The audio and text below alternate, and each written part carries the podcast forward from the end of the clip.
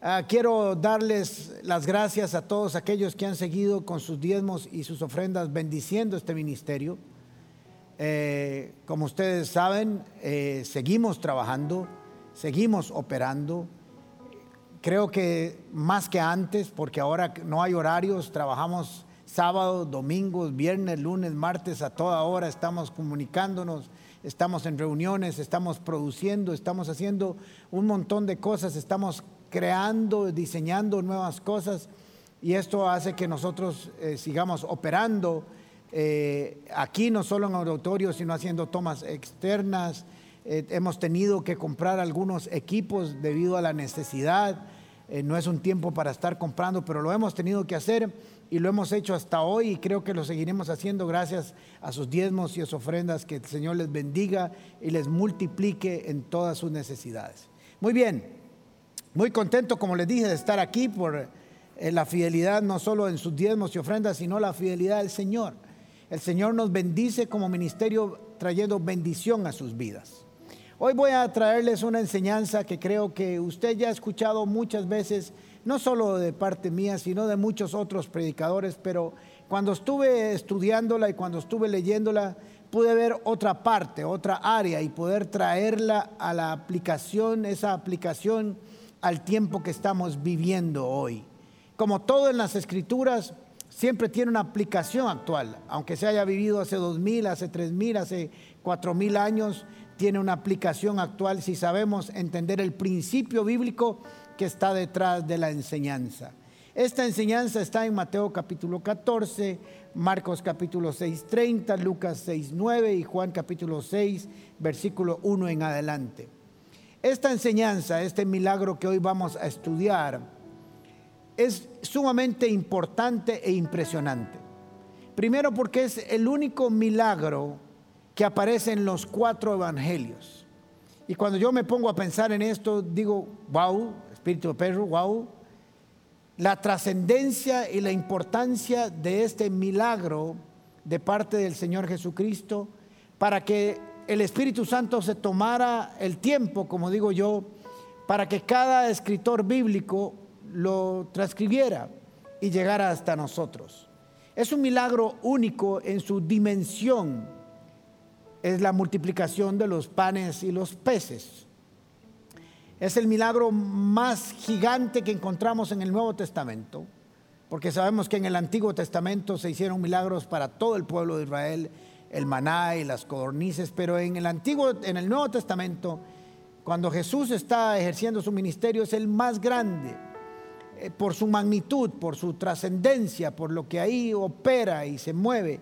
Y hoy quiero que lo traigamos y lo aprendamos y lo traigamos a nuestras vidas hoy en este tiempo, donde en muchas casas necesitamos que haya multiplicación. En muchas situaciones necesitamos que haya multiplicación y vamos a aprender una fórmula. Vamos a aprender a solucionar este problema que hay en algunas casas. Y creo que más que una alimentación milagrosa, si usted lee en sus Biblias, recuerden que la Biblia en su original no tiene subtítulos, eso los pusieron para guiarnos los redactores de las nuevas escrituras. Dice la alimentación de los cinco mil. Pero realmente no son cinco mil, son más. Dice las escrituras que eran cinco mil hombres sin contar a mujeres y niños. Así que los estudiosos creen que fue un milagro al menos para 15 mil personas. Si usted ha planeado una fiesta en su casa para 20 personas, un matrimonio para 100 personas y sabe que se comienza a preparar meses antes para que todo salga bien, imagínese cuando de un momento a otro, en minutos, en horas, si podemos decirlo así, ahora usted tiene que darle de comer ordenadamente a 15 mil personas. Pero el problema no es que tenga que darle a 15 mil personas ordenadamente, es que no existe la comida para 15 mil personas. Así que nosotros tenemos que entender que más que un milagro, más que una provisión milagrosa, es cómo podemos solucionar los problemas en nuestras vidas cuando aparentemente o según los ojos naturales no tenemos lo que necesitamos para nuestra alimentación, para nuestra subsistencia. ¿Cómo solventamos ese problema? ¿Cómo hacemos que se multiplique en nuestras casas lo que hoy tenemos y que en algunas cosas, casas, perdón, no hay lo suficiente? Pues vamos a aprenderlo hoy. Vamos a aprender cómo solucionar estos problemas en este tiempo del COVID. Recuerde que el problema en sí a veces no es el problema en sí mismo, sino cómo lo enfrentamos y cómo tratamos de resolverlo. En estos pasajes, en este milagro, el Señor nos enseña que el problema no es lo que nosotros tenemos en nuestras manos o no tenemos en nuestras manos, sino cómo y a quién acudimos para que nos resuelva y nos provea lo necesario. Cómo, con quién y en las manos de quién se va a resolver este problema. Y eso es lo que tenemos que aprender como cristianos, que tenemos que separarnos de nuestras limitaciones mentales, de nuestras limitaciones físicas, de nuestra calculadora para pasar a la ilimitada provisión de Dios a través de la fe. Vamos a resolver nuestras propias, eh, eh, resolver los problemas con nuestras propias estrategias, con nuestras propias fuerzas o con la estrategia y las fuerzas de Dios. Dios nos ha puesto este pasaje para que entendamos cómo tratar las diferentes circunstancias de la vida. Ahora, quiero dejar muy claro, antes de continuar, y esto es algo que tenemos que tenerlo nosotros guardado muy claro en nuestro corazón, muy, muy claro en el corazón, que el Señor pudo haber hecho este milagro sin los discípulos. Dios no necesita de los hombres. Dios quiere usar a los hombres. Dios quiere darle el privilegio a sus discípulos, a sus seguidores, a sus hijos, a sus ovejas de participar en las dimensiones divinas, en lo sobrenatural. Dios no necesitaba cinco panes y dos peces para producir una multiplicación. Dios pudo solo haber hablado Jesús y de la nada aparecer todo el pan y todos los peces del mundo pero necesitaba alguien que los pusiera para multiplicarlos. Dios pudo haberlos repartido milagrosamente, que apareciera en los regazos de cada uno de los que estaban ahí reunidos, pero quiso que los discípulos tuvieran el privilegio de llevar esos canastos y ponerlos en las manos de cada persona. Yo quiero que entiendas en este día y ponga mucha atención que Dios quiere que participes en el mover milagroso del reino de los cielos. ¿Alguien quiere aquí que, sus manos sean usadas para los milagros? Yo quiero que mis manos sean utilizadas por Dios para ver milagros. Dios quiere utilizarnos, Dios quiere que seamos parte. Dios puede hacer milagros sin usted, sin lo que usted colabore, pero Dios quiere participarlo, que usted sea parte, que diga, en ese milagro yo fui partícipe no por mi condición sobrenatural, sino porque Dios quiso darme el privilegio de participar de una naturaleza divina. Este es un privilegio que todos debemos de aprovechar cada vez que tengamos un problema para enfrentarnos con el poder de Dios.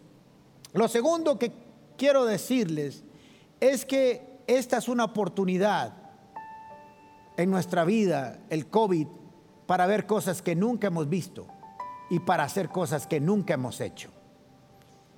Piense, todas las cosas majestuosas, extraordinarias que vamos a ver en tiempos de necesidad. Porque un problema no es nada más y nada menos que la posibilidad de ver la mano poderosa de Dios sobre nuestras vidas. Para algunos son solo problemas, pero para el pueblo de Dios, hoy vengo a hablarle a alguien en este lugar o allá a través de esa pantalla que no tiene problemas, sino que está frente a la oportunidad de ver la poderosa mano de Dios sobre su vida, haciendo cosas extraordinarias.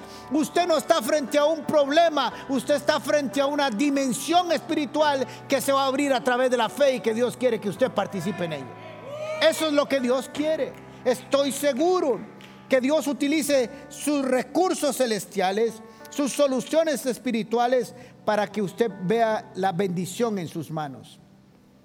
Lo segundo que quiero decirles y que tiene que quedar claro en el proceso de esta enseñanza es que Dios no se sorprende. Lo he dicho últimamente y lo tengo tan claro en mi vida en los últimos meses, en los últimos 16 meses de mi vida, las cosas que han sucedido, el pueblo de la comunidad paz sabe que me han sucedido y estoy entendiendo cada día más que Dios no lo agarran estas cosas por sorpresa. Sus problemas no lo agarran a Dios por sorpresa. Este milagro que vamos a estudiar, esta provisión milagrosa o esta forma de, solucionarlo en el momento en que Jesús estaba, no lo sorprendió. No fue que de pronto Jesús dijo, uy, qué, torta muchachos, mira, me agarró tarde aquí en, este lugar y ahora qué hacemos. Jesús provocó el estar ahí. Jesús en esas omnisapiencia, omnipresencia, eh, provocó, acomodó, diseñó para que esta gente, para que sus discípulos estuvieran ahí en ese momento y pudieran ver la mano poderosa de Dios sobre sus vidas. Quiero decirle a cada uno de los que están aquí y a cada uno de los que me están oyendo que a Dios no le sorprendió la situación en la que usted está. Dios sabía exactamente que usted estaría en el lugar donde está. No sé en qué lugar está. Puede ser que esté en un momento de suma bendición. Puede ser que esté en un momento de sumo gozo, de multiplicaciones y que ya esté experimentando los beneficios del reino. O puede ser que esté pasando por momentos difíciles, angustiantes, como hay mucha gente en el planeta Tierra ahora. Pero debo decirte que Dios no le sorprendió eso. Lo que tal vez le pueda sorprender es que no respondas con fe. Pero Él preparó y diseñó un momento en tu vida para que vieras la gloria de Dios. Diga conmigo ahora, esto que estoy teniendo enfrente no es un problema, es una oportunidad para ver la gloria de Dios operar a través de mis manos de fe. Es hermoso, hermoso esto. Dice Marcos capítulo 6, versículo 31. Jesús y les dijo, vamos a un lugar desierto y descansen un poco, porque eran muchos los que iban y venían de manera que aún ni tenían tiempo para comer. Aquí nos estamos dando cuenta que Jesús intencionalmente se llevó a sus discípulos a un lugar desierto, donde habían pocas casas, no era un desierto así como, como donde solo arena había, había pasto, había un lugar comodidad, pero era inhóspito en el sentido de que no habían casas, no había urbanizaciones, no habían edificaciones, estaba lejos de los pueblos para descansar, pero él sabía dónde iba a terminar ese proceso. Esto no lo sorprendió a él. En Marcos capítulo 6, versículo 34 dice que Jesús salió y vio una gran multitud y tuvo compasión de ellos porque eran como ovejas que no tenían pastor y comenzó a enseñarles muchas cosas. Hay dos palabras claves que usted tiene que entender, usted y yo tenemos que entender para comprender la dimensión de este milagro. Pastor y compasión. Jesús va a ministrar a este pueblo bajo dos características de Jesús. Compasivo, misericordioso y el pastor de los pastores va a demostrar la compasión que le tiene a su pueblo, a sus hijos, a sus ovejas, porque dice que vio a aquellos hombres y aquellas mujeres como ovejas que no tenían pastor.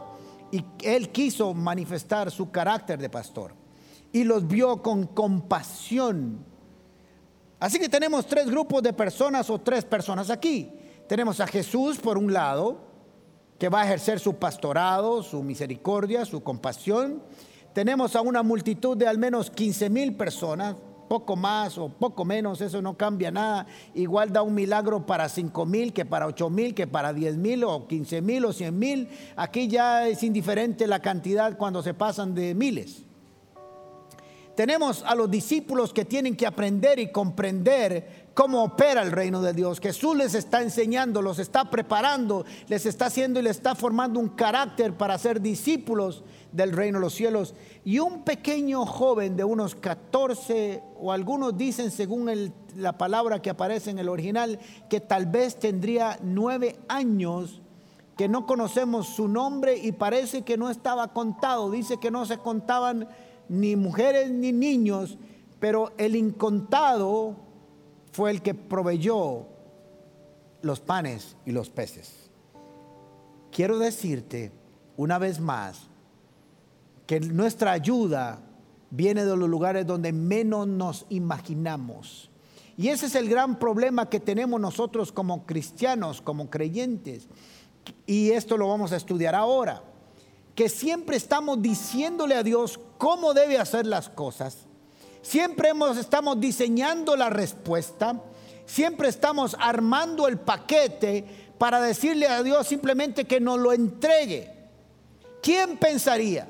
¿Quién pensaría? ¿Quién se le ocurría que ocurriría que un niñito que andaba por ahí entre la multitud, aparentemente sin su mamá, seguro dijo, mamá, yo quiero ir a ver qué está pasando? Y una buena mamá, como son todas, le dice, bueno, mijito, te va a dar hambre, lleves esta comidita.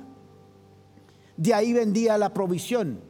Ponme mucha atención, atención. Su provisión y la mía vendrán de los lugares donde menos nos imaginamos, donde nosotros hemos planeado que venga la ayuda. Dios va a transformar eso y lo va a traer del lugar que menos nos imaginamos para que entendamos que no somos nosotros, sino que es Él el que toca el corazón de las personas para proveernos.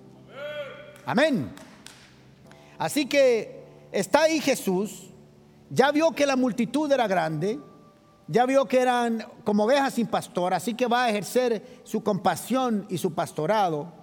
Y me gusta la forma de pensar de Jesús. Me gusta que Jesús se ríe. Yo creo que Jesús era muy bueno contando chistes.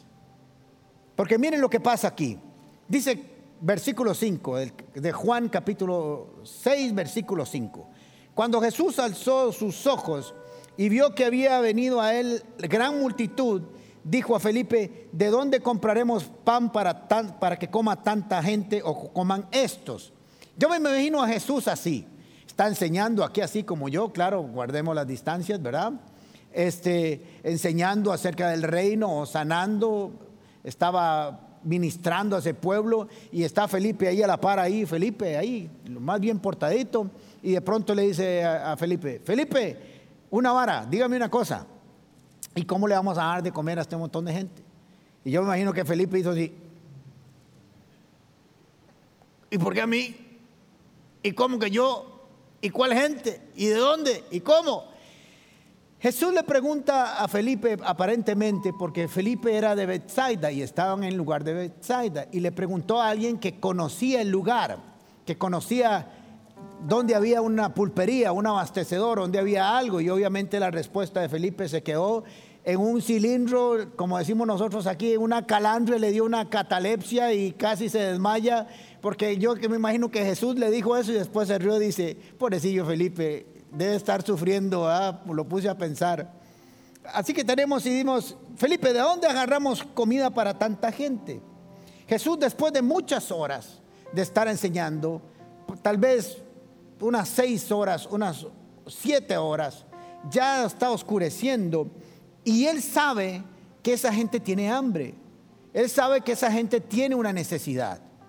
Y le da la posibilidad, el privilegio a Felipe en primera instancia, de que piense, de que le ayude a participar en, una, en un diseño de una solución divina.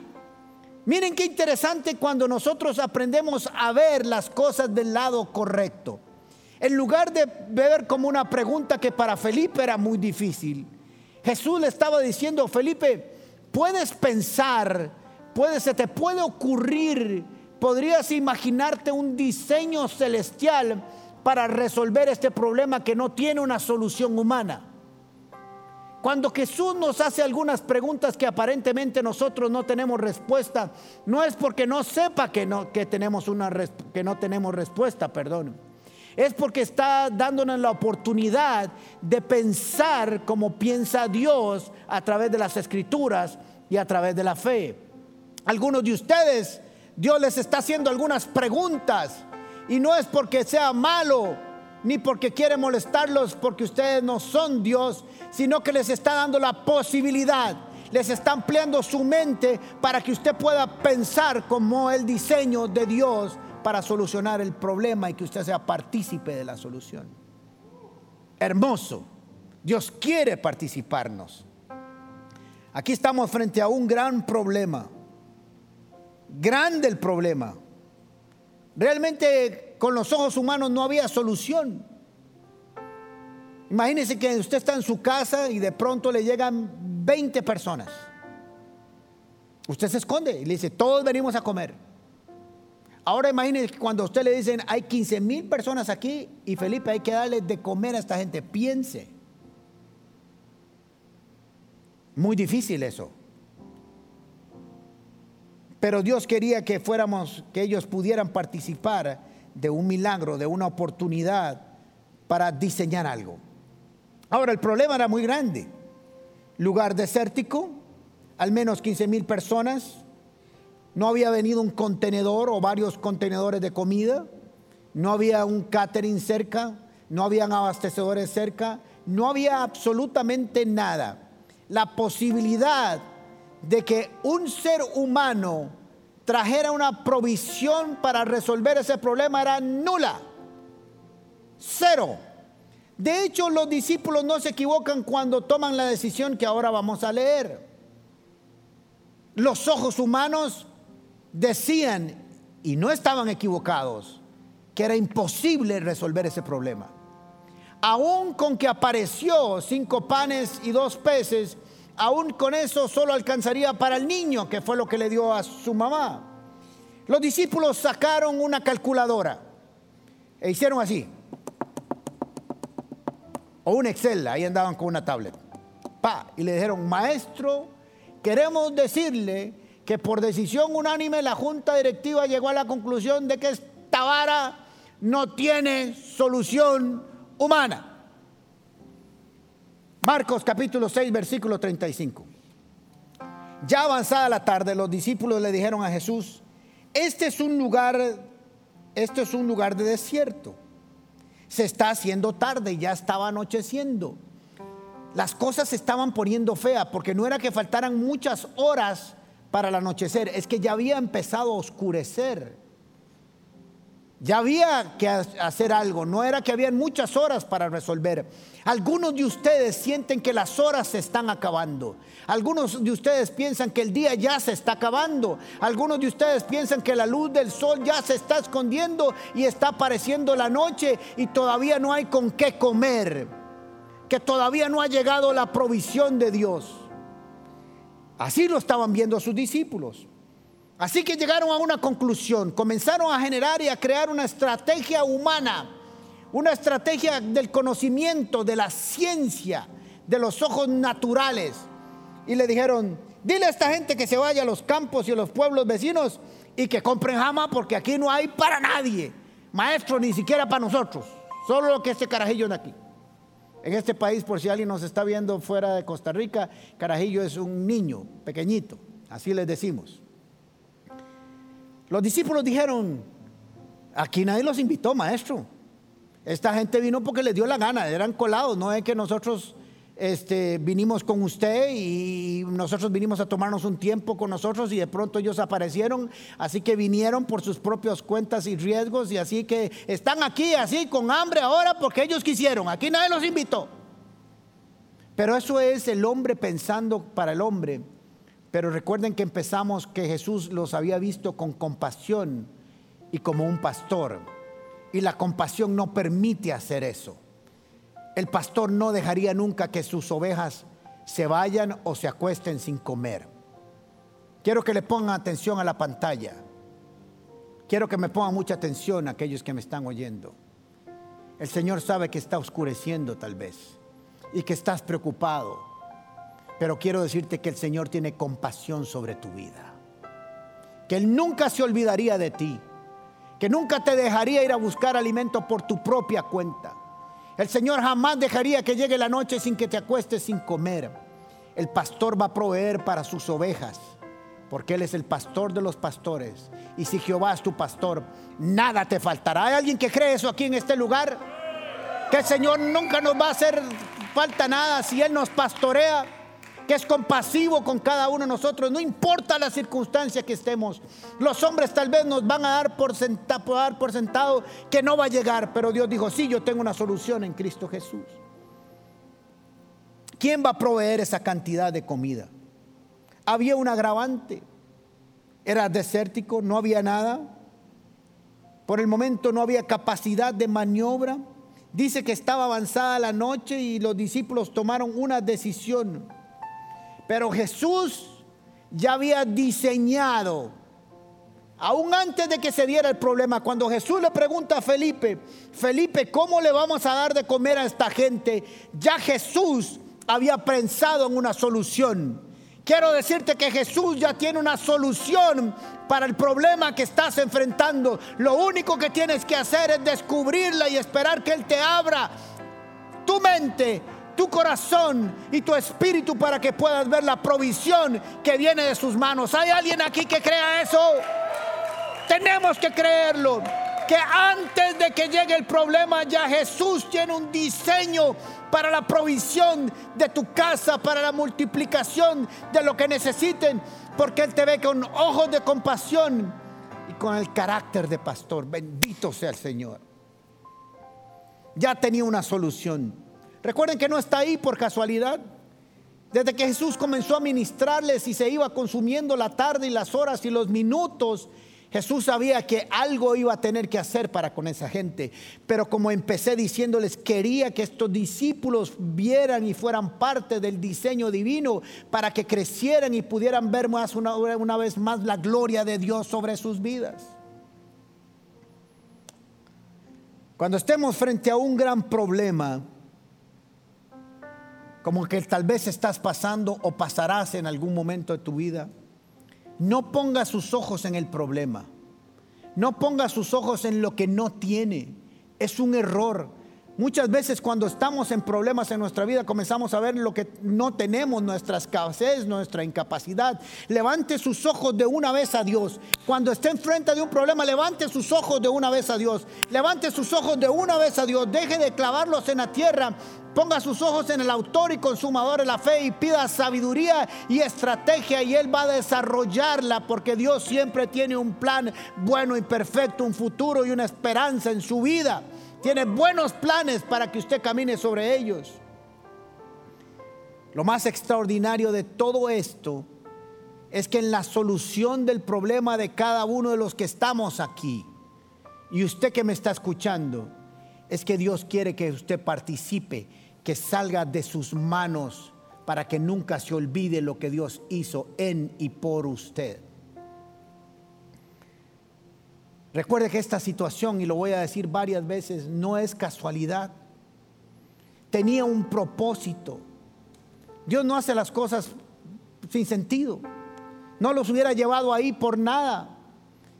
Había preparado este gran momento, esta gran circunstancia para hacer un milagro de trascendencias espirituales eternas que hoy estuviéramos leyendo.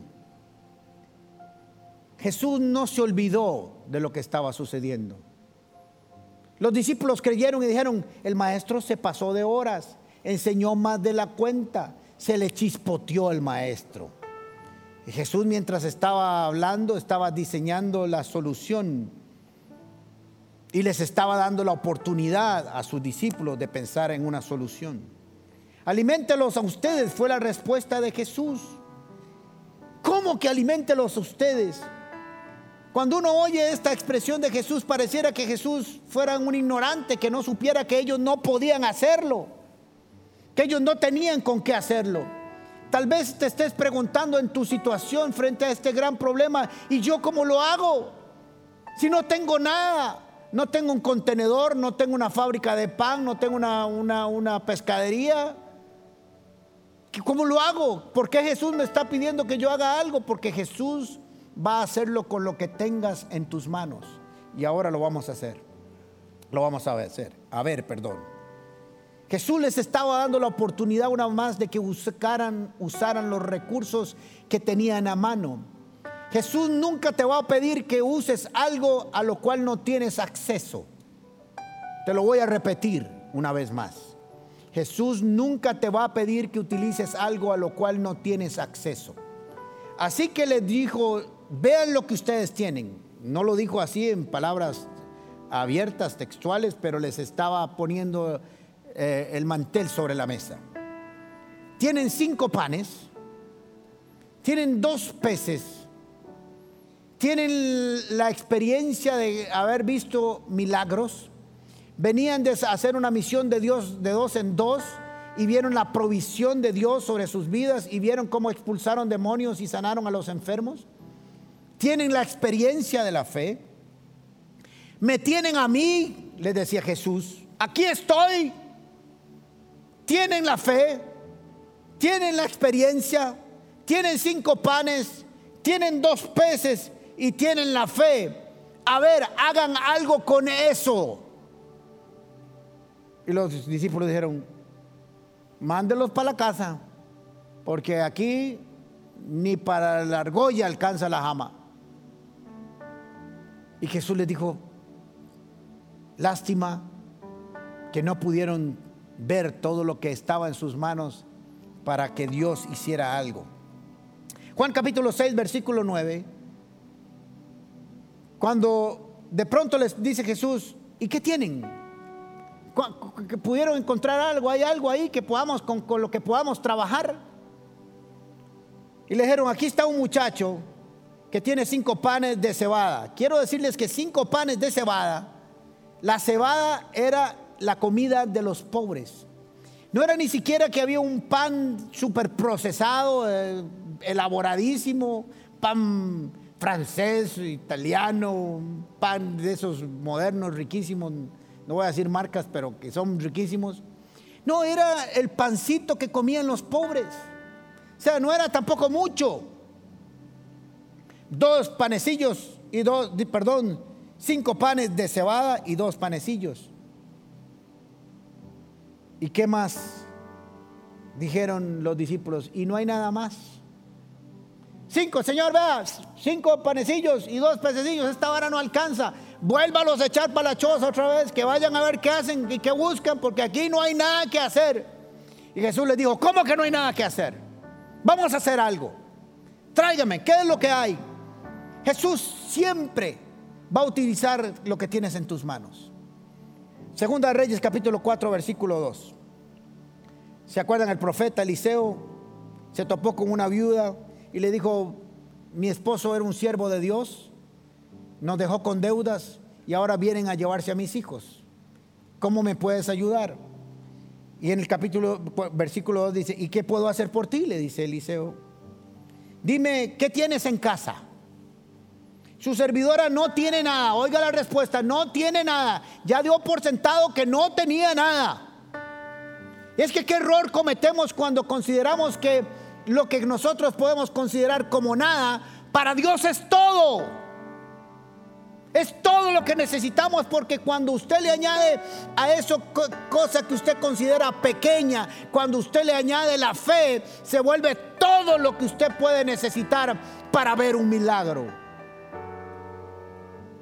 Su servidora no tiene nada en casa. Le respondió, excepto un poco de aceite. Ya conocen la historia. Y le dice el profeta, pues vaya, tráigame ese poquillo de aceite, busque todos los eh, recipientes que tiene. Y comenzó y traiga y traiga. Y cada vez que traía más recipientes era más aceite y más aceite. Y ella consideró que no tenía nada. ¿Qué tienes en tu casa? ¿Qué tienes en tu casa que has dicho que no es nada? Y Dios te está diciendo, ¿por qué eso que consideras nada no lo pones delante de mí para que yo haga un milagro con eso?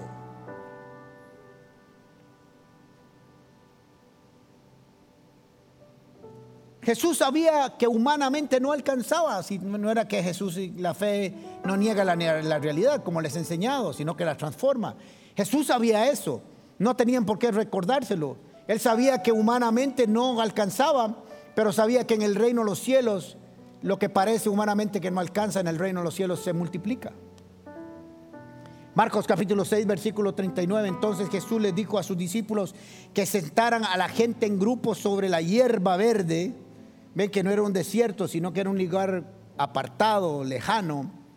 Así que se sentaron en grupos de 50 y de 100. Esto que les voy a decir les va a sorprender. Nosotros creemos como seres humanos, y no está mal, que cuando yo tengo una necesidad, todo el día enseñando Jesús, ya es de noche, ya va a anochecer, ya no pueden salir a caminar como aquí que había lámparas o focos o carros, sino que si les agarra la noche ahí, ahí se quedan y sin comer. O sea, había una urgencia. Yo sé que puedes estar pasando un momento de urgencia en tu vida. Algunos pasamos por momentos de urgencia en nuestra vida. ¿Hay alguien que está pasando un momento de urgencia aquí? ¿Que necesita ayuda de Dios? El Señor le va a responder. había urgencia. Pero creemos que porque nosotros tenemos urgencia, Dios va a salir corriendo. Entonces yo le digo, Señor, ayúdame, Alejandrito tiene hambre y ya va a ser la noche. Y, no, no, no, y el Señor seguro en el cielo dice, ¡Ah, ¡ay! Alguien que haga algo, alguien que haga algo. Alejandrito tiene hambre y hay que salir corriendo en cinco minutos. No, no, no, el Señor nunca entra en crisis. Tranquilos. En medio de la tormenta Jesús dormía en la barca, tranquilos, serenos. Ahora miren algo que Dios les va a hablar y me habló a mí. Jesús no sale corriendo. Jesús no es parte de un caos y ninguna desesperación. Él tiene control de todo. Él nunca llega tarde ni temprano. Llega exactamente en el momento oportuno. Y yo me imagino que les dice, bueno, ahora sí, vayan, póngalos en grupos de 50 y 100. ¿Usted sabe cuánto duraron organizando a 15 mil personas en grupos de 100 y 50? Y yo me imagino que tal vez un discípulo, esto es cosa mía, no me ponga mucho, mucha atención. Y maestras, que hay un hambrón, ordenar todo esto y ya nos va a agarrar tarde. Les voy a decir por qué. Primero porque Dios es orden.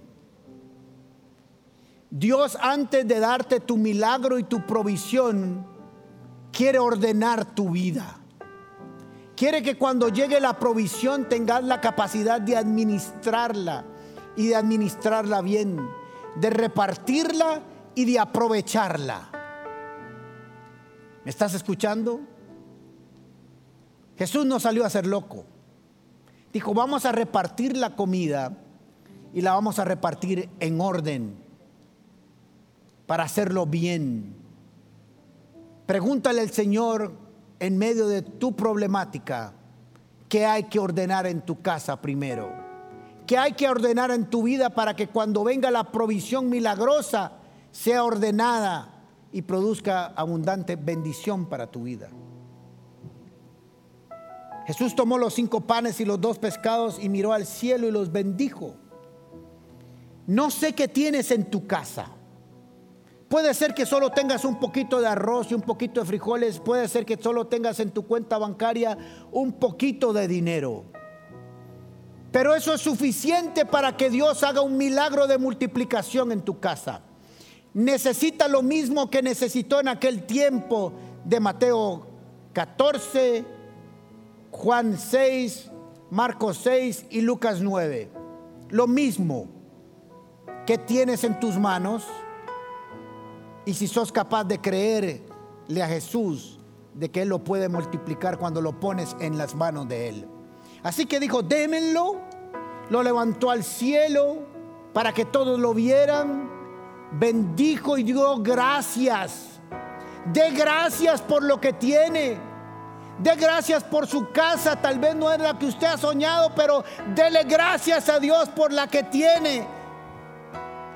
De gracias a Dios por su trabajo, por el que tiene. Tal vez no es el que quería, pero el que tiene. De gracias a Dios por su carro, no es el que quería, pero el que tiene. Y tal vez no es la familia que soñaste, pero sigue dándole gracias. Preséntelasela a Dios y dígale, Señor, bendícela y haz con ella conforme a tu voluntad. Y el Dios tomará toda esa oración de fe y ordenará tu vida y te traerá multiplicación. Luego a la medida, a como iba, luego a medida que los partía, los panes en trozos y se los daba a sus discípulos para que los distribuyeran entre la gente y también dividió los pescados para que cada persona tuviera su porción. Esto es muy significativo que Jesús partiera. No fue algo que se fue multiplicando solo, sino que entre más lo partía, más se multiplicaba. Para que algo se multiplique se tiene que partir. Estamos dispuestos como este joven a entregar las cosas nuestras y que se partan para compartirlas? ¿O queremos que el Señor nos bendiga solo como egoístas, para comer solo nosotros? Tal vez Dios ha sentido a veces que Dios te está partiendo el alma, si es que Dios lo hace. ¿Has sentido a veces circunstancias de la vida donde Dios te aparte el corazón? ¿Se han sentido así, muchachos, muchachas? Yo me he sentido así muchas veces en meses pasados. Sentía que Dios me estaba desgarrando y me estaba partiendo y el Señor me dijo, no te estoy haciendo daño, te estoy multiplicando. No te estoy haciendo daño, te estoy partiendo en muchas partes para multiplicarte y bendecirte aún más para que crezcas. Si sientes que Dios te está partiendo, dile gracias Señor, porque mi multiplicación ha llegado a mi vida. Pero quiero hablar de un niño, de un niño que no estaba en la lista de un niño que no se menciona porque no se contaban.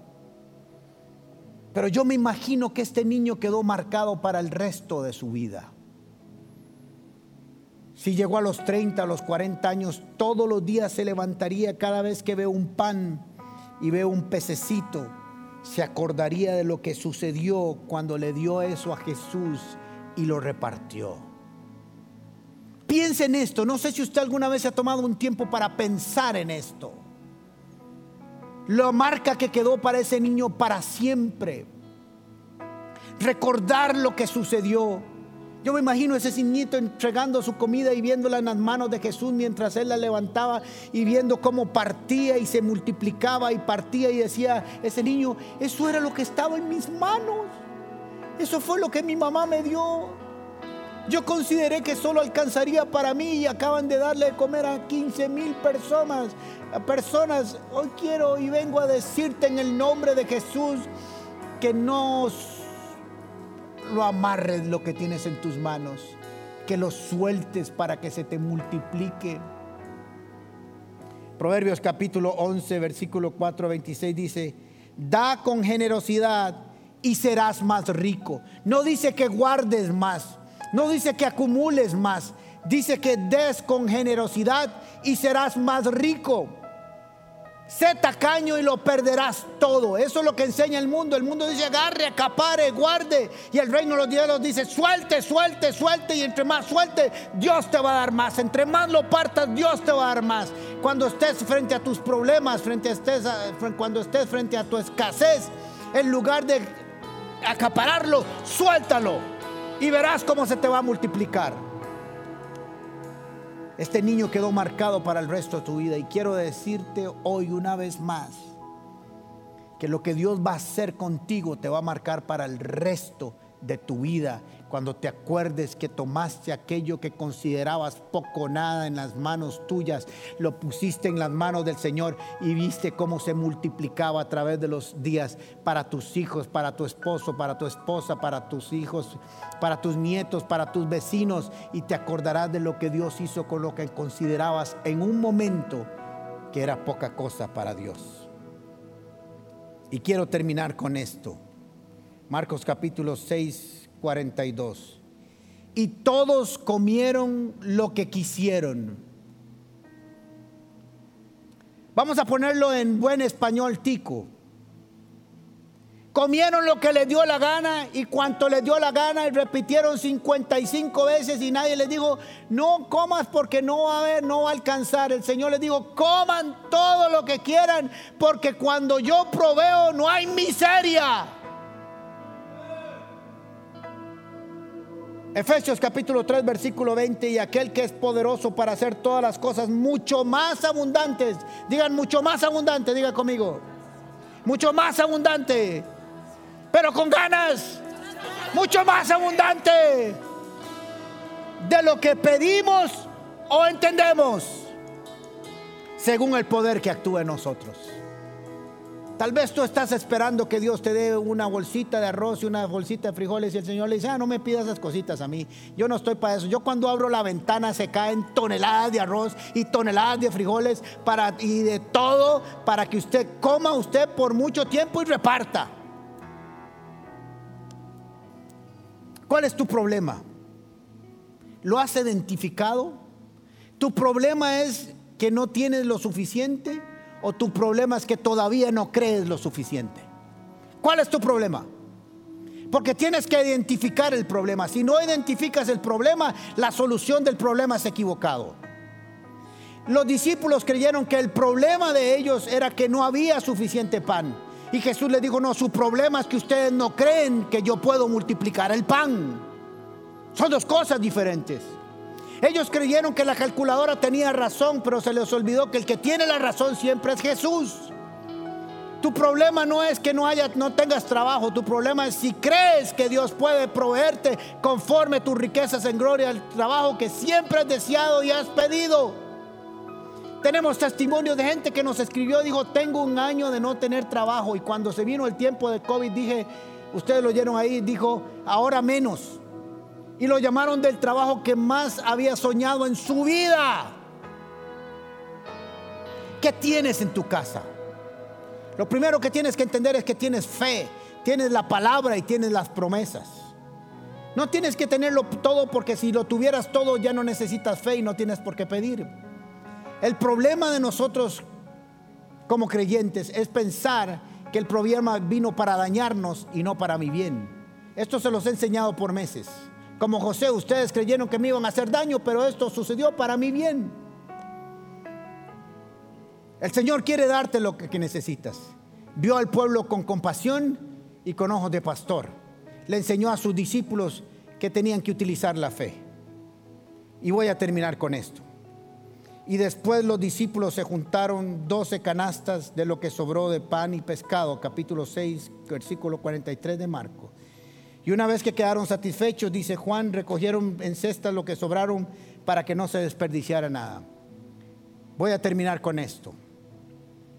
Esto que Jesús mandó a recoger las cestas tiene varios significados según mi criterio. Uno es que Dios, Jesús, es un buen mayordomo, no va a dejar que nada se desperdicie. Dos, que esas doce cestas representan a esos doce discípulos en los cuales se multiplicó el pan. Fue en las manos de los discípulos mientras lo repartían que se daba la multiplicación por una acción de Dios. Y tres, quiero decirles algo. Cuando esos discípulos se montan en la barca, ¿se acuerdan? Jesús se va a orar a un monte alto y ellos van a remar y reman todo hasta las 3 de la mañana. Es cuando Jesús sale caminando por el agua a ellos. Esas cestas de comida estaban ahí en esa barca. Que mucha atención, muchachas y muchachas, porque esto les va a ayudar para su vida. Aquí están remando toda la noche. El viento les era contrario. Estaban preocupados, estaban nerviosos. Jesús pasa por aparte. Pero ¿por qué Jesús les dijo que juntaran además esas 12 cestas de sobros de comida? Posiblemente es para que se dieran cuenta cuando estaban remando en medio de la noche lo que había sucedido allá antes de montarse en la barca. Les dijo, yo necesito que ustedes lleven un recuerdo de lo que ustedes acaban de ver para que cuando vean que están remando y no llegan al otro lado se acuerden quién los mandó en esa barca. Era el mismo que les dijo, vamos al lugar desierto, fue el mismo que les dijo, vayan al otro lado. Y les permitió que esas obras fueran un recuerdo de lo que Dios había hecho antes de montarse a la barca. Impresionante, un aplauso al Señor, wow. Para que se acuerden siempre lo que yo acaba de hacer con ustedes. Empecemos a ministrar, muchachos.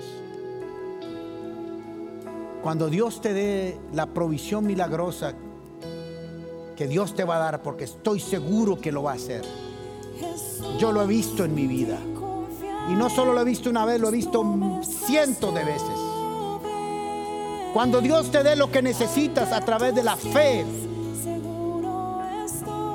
que aprendas a utilizar las matemáticas del reino.